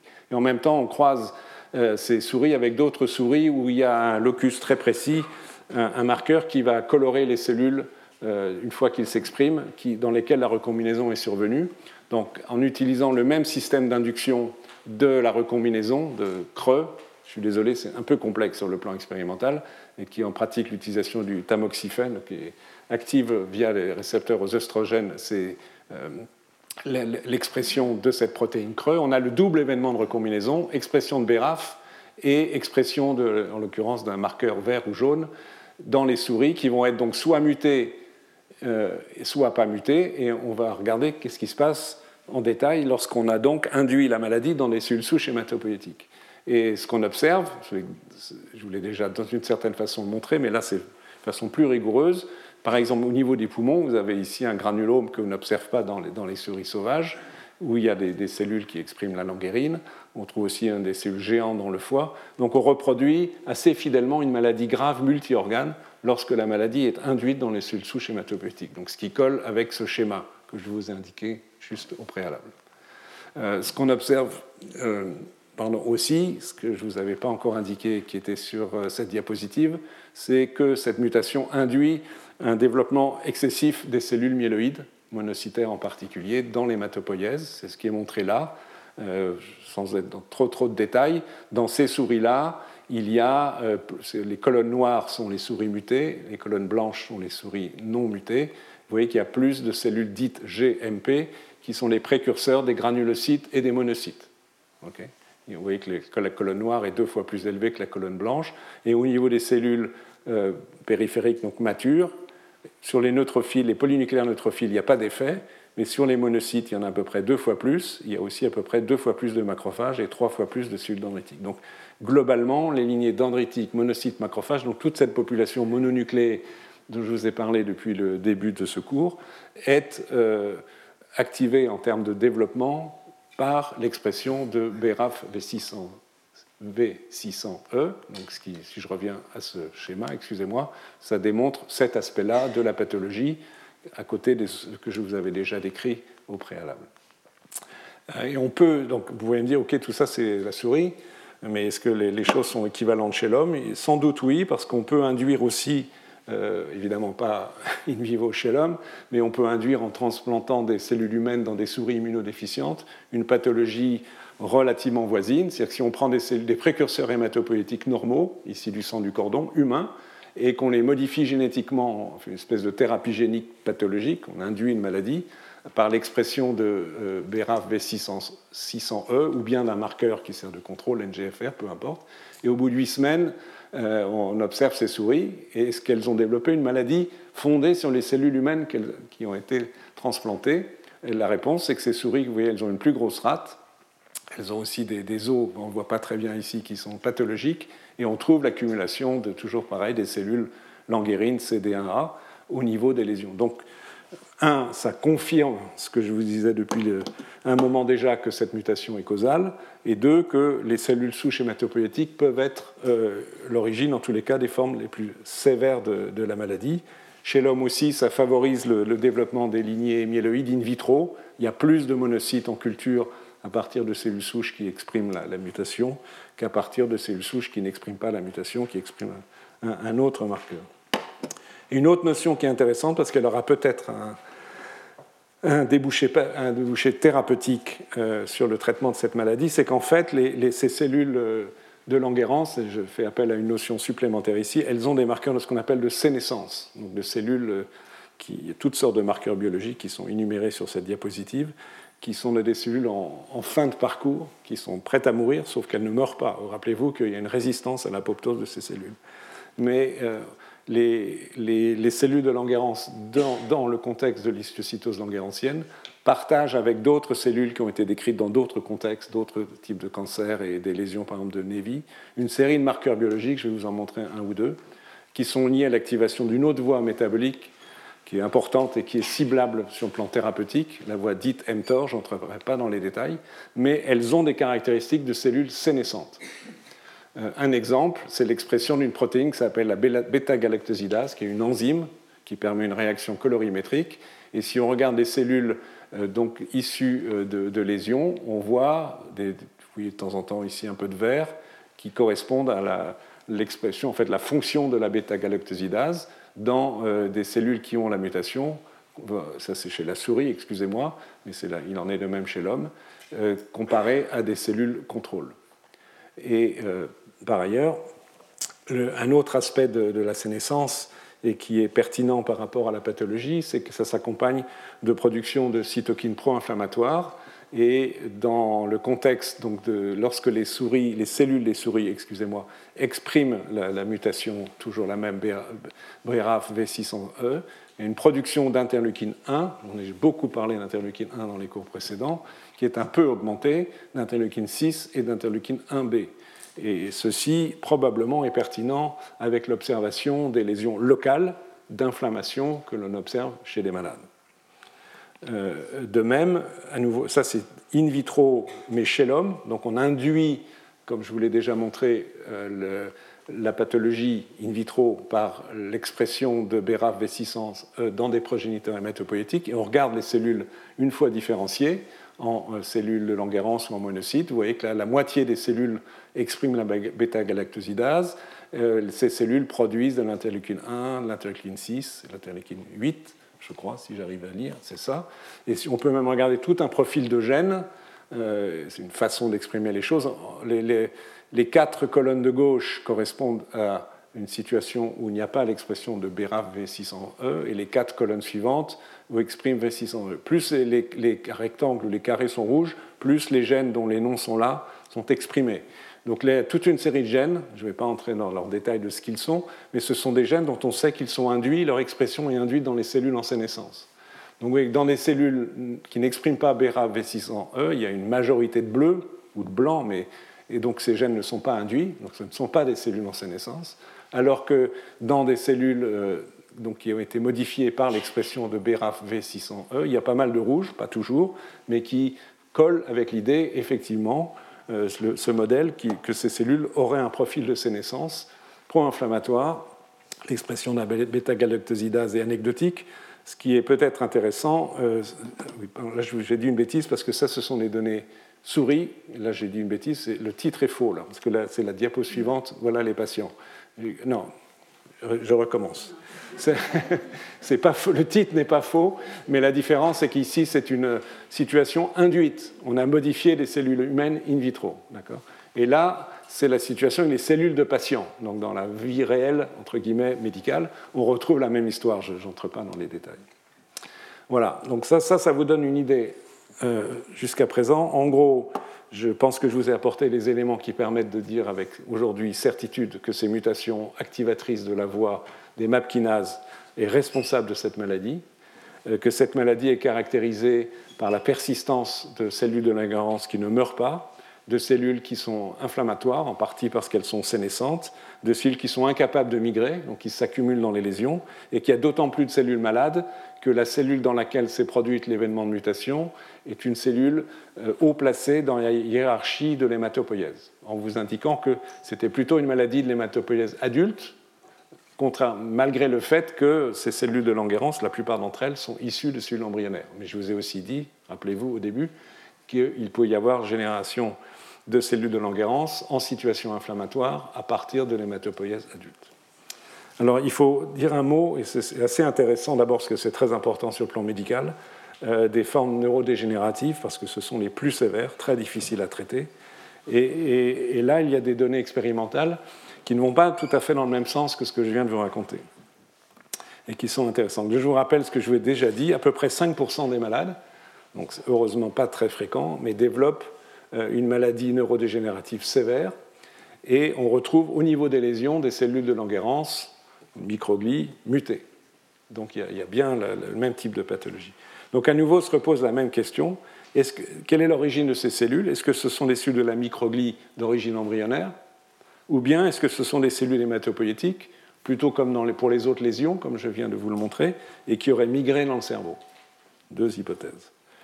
Ça, je vous ai déjà montré cette diapositive, c'est juste pour vous rappeler donc, le type d'atteinte, et notamment les troubles cognitifs sévères, atteinte de l'hypophyse ici, du cervelet, il y en a bien d'autres. Illustration de cela avec l'histologie euh, qui vous montre euh, Ici, c'est le marquage avec l'anticorps qui reconnaît la forme mutée de BRAF, donc qui permet de dire qu'effectivement, il y a une communauté euh, physiopathologique avec les, formes non neurologiques dont je vous ai parlé tout à l'heure. Euh, ici, la, deuxième image, j'arrive plus à lire, euh, celle-là, ça c'est un marqueur de monocyte. Ici, un autre marqueur de monocyte, marqueur d'une monokine. Enfin, ce sont des cellules qui sont monocytaires microgliales qui expriment la mutation trouvée au niveau du cerveau. Donc si on reprend l'image que je vous ai déjà montrée tout à l'heure, si on admet que ce sont les cellules de la microglie, en principe, ces cellules doivent être d'origine embryonnaire. Je vous rappelle ce que je vous ai déjà dit à plusieurs reprises, c'est que nos cellules dans la microglie s'auto-renouvellent et proviennent de progéniteurs qui se sont développés pendant notre vie embryonnaire. Donc s'il y a des lésions dans le cerveau, elles devraient être d'origine microgliale et non pas hématopoïétique comme je l'ai montré pour le reste de, la pathologie. Donc il y a l'hypothèse effectivement d'une origine embryonnaire et il y a un superbe travail qui a été fait par l'équipe d'un euh, chercheur français qui euh, aujourd'hui installé à New York, s'appelle Frédéric Gessman, qui a reproduit la forme neurologique de la maladie chez la souris en modifiant les précurseurs de la microglie. Donc l'expérience est assez complexe, mais en deux mots, donc on a une situation où ça c'est le résultat. On va voir les, détails dans un instant. Les cellules mutantes sont les précurseurs érythroïdes myéloïdes présents dans le sac vitellin, J7 du développement de la souris, je vous rappelle, et qui donne naissance physiologiquement à la microglie. Mais si on a introduit donc dans ces cellules la fameuse mutation BRAF V600E, on va avoir des cellules de la microglie mutées. Donc est-ce qu'on a une maladie? Vous allez voir que la réponse est oui. Donc, ce qui est un résultat tout à fait intrigant et important. Et donc localement, on peut penser que ces cellules, euh, euh, dans une certaine mesure, prolifèrent, que ça, ça reste à, à être étudiées, sont en tous les cas inflammatoires, ont probablement les mêmes caractéristiques que celles que je vous ai montrées tout à l'heure, produisent des cytokines et provoquent des lésions, une perte neuronale, une dégradation de la myéline et donc qui explique la, pathologie. sur le plan expérimental, c'est une affaire assez complexe dont je ne vais pas rentrer dans trop de détails ici. C'est chaud le même principe, c'est qu'on va induire la recombinaison euh, du gène B, euh, BRAF pour introduire la mutation, mais on va l'introduire en l'induisant en utilisant à nouveau d'ailleurs le, le tamixophène et les, systèmes œstrogéniques, en induisant l'expression de la molécule recombinase qui permet ensuite la, mutation du gène euh, BRAF, euh, on, l'introduit dans des conditions où qui va toucher via le, promoteur CSF1R uniquement les précurseurs de la microglie, donc ces fameuses cellules présentes dans le sac vitellin J7. Et en même temps, on induit euh, simultanément l'expression euh, d'un gène qui code pour une, euh, substance colorée. Donc ça permet de suivre les souris, ce qu'en anglais on appelle du fate mapping, du traçage du destin des cellules in vivo, ce qui est une méthode assez élégante. Donc c'est triple, triple événement de recombinaison qui permet d'étudier ces souris bigarrées blanc-vert. C'est une image évidemment. Ce qui est important, c'est le résultat. Dans ces circonstances où on peut montrer que les cellules de la microglie portent la mutation, si on regarde les souris au, cours de l'âge de leur développement, 5 mois, 10 mois de vie, et les, chercheurs ont distingué les souris mâles des souris femelles, mais il n'y a pas de différence. Vous voyez qu'elles accumulent par rapport aux souris sauvages, qui n'ont pas de mutation de BRAF, qui n'ont pas de troubles du comportement. Il y a différents tests qu'on peut faire chez la souris pour étudier le comportement. Vous voyez là que progressivement, presque toutes les souris développent des troubles du comportement. Et si on regarde, on compte le nombre de cellules microgliales dans le cerveau de ces souris, si on regarde une souris qui ne porte pas de mutation de BRAF, chaque petit point vert indique la densité de cellules microgliales dans les différentes régions du cerveau. Vous voyez qu'il y en a entre 50 et 99 par millimètre carré. C'est extrêmement précis. Les chercheurs ont compté euh, par millimètre cube, je pense. Non, c'est millimètre carré, c'est en coupe. Euh, vous voyez à peu près partout dans le cerveau. Par contre, dans, dans, le cerveau des souris qui portent cette mutation, dont, encore une fois, et c'est très important, euh, la, présence a été induite uniquement dans ces cellules embryonnaires qui donnent naissance aux cellules de la microglie. Il y a un très grand nombre de cellules microgliales partout, jusqu'à des densités qui peuvent dépasser 300, euh, 300, par millimètre carré, et en noir sont indiquées des zones de lésions neuronales. Donc clairement, il y a un lien entre un plus grand nombre de cellules microgliales et euh, la, lésion, ici en immunohistologie, c'est le même travail, comparé à des souris sauvages, euh, voici l'expression de la mutation. C'est des 68, c'est un marqueur de macrophage. Euh, ça, c'est le marqueur coloré qui permet de suivre les cellules recombinées. Et, là, c'est tout à fait pertinent, c'est l'étude de la phosphorylation de Herc, donc qui démontre que la voie des MAP est effectivement activée. Vous voyez, c'est très, très marron comparé dans la souris qui n'a pas de mutation de BRAF, où il ne se passe rien. Et de fait, euh, on peut montrer, cette fois-ci en, corollaire, et ce qui est évidemment troublant, même si ça ne démontre pas qu'il en est de même, si on prend une biopsie de cerveau ou une autopsie malheureusement d'un malade décédé, cette fois-ci à droite c'est chez l'homme, ici c'était chez la souris dans le modèle expérimental que je vous ai montré, on trouve des cellules macrophagiques avec une ERK phosphorylée en, grande abondance et on peut trouver des cellules mutées, même si ça se voit moins bien ici. Donc en tous les cas, ce qui est sûr et certain à nouveau, c'est que la microglie est pathologique chez ces patients qui ont des lésions de dystiocytose languérantienne cérébrale. Et selon ce modèle expérimental, euh, on peut faire l'hypothèse à nouveau que cette maladie-là, elle est d'origine embryonnaire. Mais il y a néanmoins une forme de contradiction, quelque chose qui n'est pas clair aujourd'hui pour moi, et peut-être tu pourras commenter tout à l'heure, tu me diras ce que tu en penses, Julien. Euh, c'est le fait que ces pathologies cérébrales, elles ne sont pas isolées la quasi-totalité des patients qui ont une cytose languérantienne et qui développent une, des lésions cérébrales ont eu en général avant des lésions de plusieurs organes. Donc, si on essaye de mettre ensemble tout ce que je vous ai raconté jusqu'à présent, euh, et donc clairement il y a là une discordance, on aurait à la fois des mutations euh, de cellules souches hématopoïétiques postnatales et des mutations de cellules embryonnaires. Ça, ça paraît invraisemblable. Donc soit, malgré les données expérimentales diverses, un des deux modèles est faux, c'est-à-dire que tout est d'origine embryonnaire ou tout est d'origine postnatale. enfin, c'est l'un, soit l'un, soit l'autre. Mais aujourd'hui, on a une forme de contradiction entre les différentes données expérimentales disponibles. En tout, état, de cause, que, la pathologie soit d'origine embryonnaire ou postnatale, elle est là où les choses sont cohérentes, que ce soit au niveau des lésions cérébrales ou des lésions périphériques des différents tissus, on retrouve associé à la mutation de BRAF ou éventuellement à d'autres mutations, une série d'anomalies euh, qui, rendent compte de, la pathologie. Pour finir, quelques minutes qui me restent, je voudrais dire un tout petit mot de thérapeutique J'imagine que tu vas y revenir. Mais je, me, contente brièvement de, l'histiocytose langerhansienne. Euh, la façon de traiter ces, pathologies dans les formes sévères, c'est d'utiliser, avec des nuances, je ne vais pas entrer dans les détails, des chimiothérapies qui ont été définies au cours du temps de façon euh, totalement empirique, sans aucune base physiopathologique, puisque les données de compréhension de la maladie telles que je viens de vous les évoquer sont très récentes, je vous le rappelle. Donc depuis des dizaines d'années, on utilise des agents cytotoxiques peu euh, agressifs, entre guillemets, ça dépend quand même des doses utilisées, comme la, la vinblastine, qui est un poison du fuseau, la, méthotrexate, et aussi les corticoïdes, et dans les formes plus sévères, des analogues nucléosidiques, la racitine, qui sont efficaces, notamment évidemment dans les formes de relativement bons pronostics, mais dans les formes agressives peuvent échouer. Donc évidemment, compte tenu de tout ce que je viens de vous dire, euh, sur la mise en évidence de ces mutations de BRAF ou d'autres euh, mutations de gènes qui codent pour des protéines de la voie des MAP kinases et qui sont gains de fonction. Ça donne envie d'essayer, et des molécules de ce type ont été développées pour d'autres formes de cancer, des molécules qui inhibent cette voie, c'est absolument logique, pour bloquer euh, l'activation causale de la voie des MAP kinases. Cela, cela fait sens, et on peut ajouter pour l'avenir, peut-être, c'est beaucoup plus spéculatif. Compte tenu de rôle de la voie mTOR dans la sénescence, on peut imaginer que l'inhibition de la voie mTOR aurait aussi un intérêt. Hein, quelques mots sur l'utilisation des inhibiteurs de, de BRAF ou d'autres inhibiteurs des, des MAPKinas dans le traitement de l'histiocytose langerhansienne. Quelques données publiées, il y a relativement peu de données publiées pour l'instant. Ici, c'est une étude pilote sur quatre cas, évidemment, de forme par définition cérébrale où des patients ont été traités par inhibiteurs de BRAF, donc des formes avec atteinte neurodégénérative.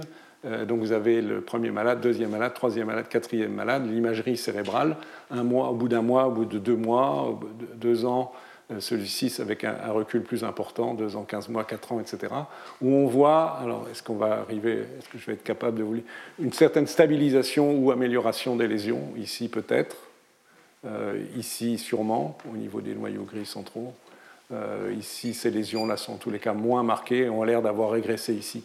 Donc il y a plutôt une situation d'amélioration ou partielle, comme ici, ou là, peut-être complète, avec euh, une situation où apparaît euh, une imagerie presque normale. Je ne suis pas un expert d'imagerie cérébrale, comparée aux images initiales.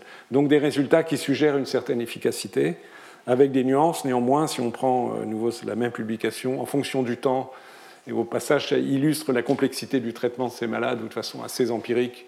Maintenant, les choses ont été plus protocolisées, un certain nombre de traitements sont mis en jeu. Euh, et ici, euh, les, inhibiteurs euh, de BRAF sont marqués au cours du temps par la ligne bleue. Donc, par exemple, chez ce malade, le premier malade en haut, chaque ligne est un, est un malade. Un malade, deux malades, trois malades, quatre malades. Donc, ce malade, pendant une période de presque deux ans, a reçu tel ou tel type de chimiothérapie développe des lésions cérébrales, est traité par inhibiteur de BRAF, il a une ataxie, donc des troubles de l'équilibre, et on voit que les choses s'améliorent. Euh, ce, second malade, il est ici traité par BRAF, mais après on reprend une chimiothérapie. Donc la courbe noire, qui est un indice clinique, montre une amélioration modérée. Euh, chez celui-ci, il n'y a pas beaucoup de changements. Chez celui-ci, il y a carrément un échec. Donc c'est l'utilisation de ces inhibiteurs, dans le cas, là c'est le pire du pire des situations, hein. ce sont les formes très sévères d'origine à euh, atteinte intracérébrale ont une certaine efficacité, mais malheureusement encore très partielle. Et dans un travail très récent qui est juste une compilation euh, d'enfants euh, qui ont, donc une, histiocytose langerhansienne, LCH en anglais, avec des cellules qui portent, telles qu'on peut les détecter dans le sang, cette mutation BRAF. Si on regarde cette courbe, vous montre le, pourcentage d'enfants chez, chez lesquels la maladie ne progresse plus en fonction du temps. Vous voyez qu'il y a un résultat, euh, puisqu'il y a des enfants chez lesquels la maladie ne progresse plus, a priori qui vont bien, mais que néanmoins au cours du temps, en jours, 500 jours, 1000 jours, on en est à 3 ans ici, 4 ans et demi à peu près ici. Donc le taux de réponse est bon, 86%, mais les rémissions complètes ne concernent que 19% des malades. Donc il y a un effet, ce sont des résultats euh, agrégés de, petites études faites de ci, de là, ce ne sont pas encore des résultats d'une étude clinique très, très comme, cela euh, est en cours actuellement. Mais ce que cela suggère, on verra ce qu'en pense tout à l'heure euh, Julien Roche, c'est que ces inhibiteurs sont intéressants parce qu'ils ont un effet suspensif dans la maladie, c'est-à-dire qu'ils bloquent les modifications du comportement des cellules, leur incapacité de migrer, leur euh, effet pro-inflammatoire, dans une certaine mesure leur résistance à la mort cellulaire, mais je vous rappelle qu'il n'y a pas d'effet concernant la prolifération des cellules, ce qui veut dire qu'il y a toujours des cellules présentes qui portent la mutation.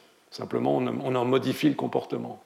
Donc on peut penser que la logique euh, pour améliorer à un stade plus significatif le traitement des formes les plus sévères de cette maladie, de mon opinion, enfin ce n'est pas que mon opinion, mais c'est aussi l'opinion des auteurs de ce travail, Karl Allen et d'autres, c'est de combiner les inhibiteurs de BRAF avec la chimiothérapie. Donc les inhibiteurs de BRAF seuls ne suffisent pas peut-être. Mais c'est une, une évaluation encore très parcellaire, fragmentaire, fondée sur des résultats qui sont euh, modestes. Nous, vous voyez, 21 malades par exemple, dans ce travail qui n'est pas une étude, hein, c'est une euh, agrégation de, cas de patients traités dans différents centres. Voilà. Donc moi, je vais m'arrêter là après ces quelques mots de thérapeutique, quelques mots de conclusion.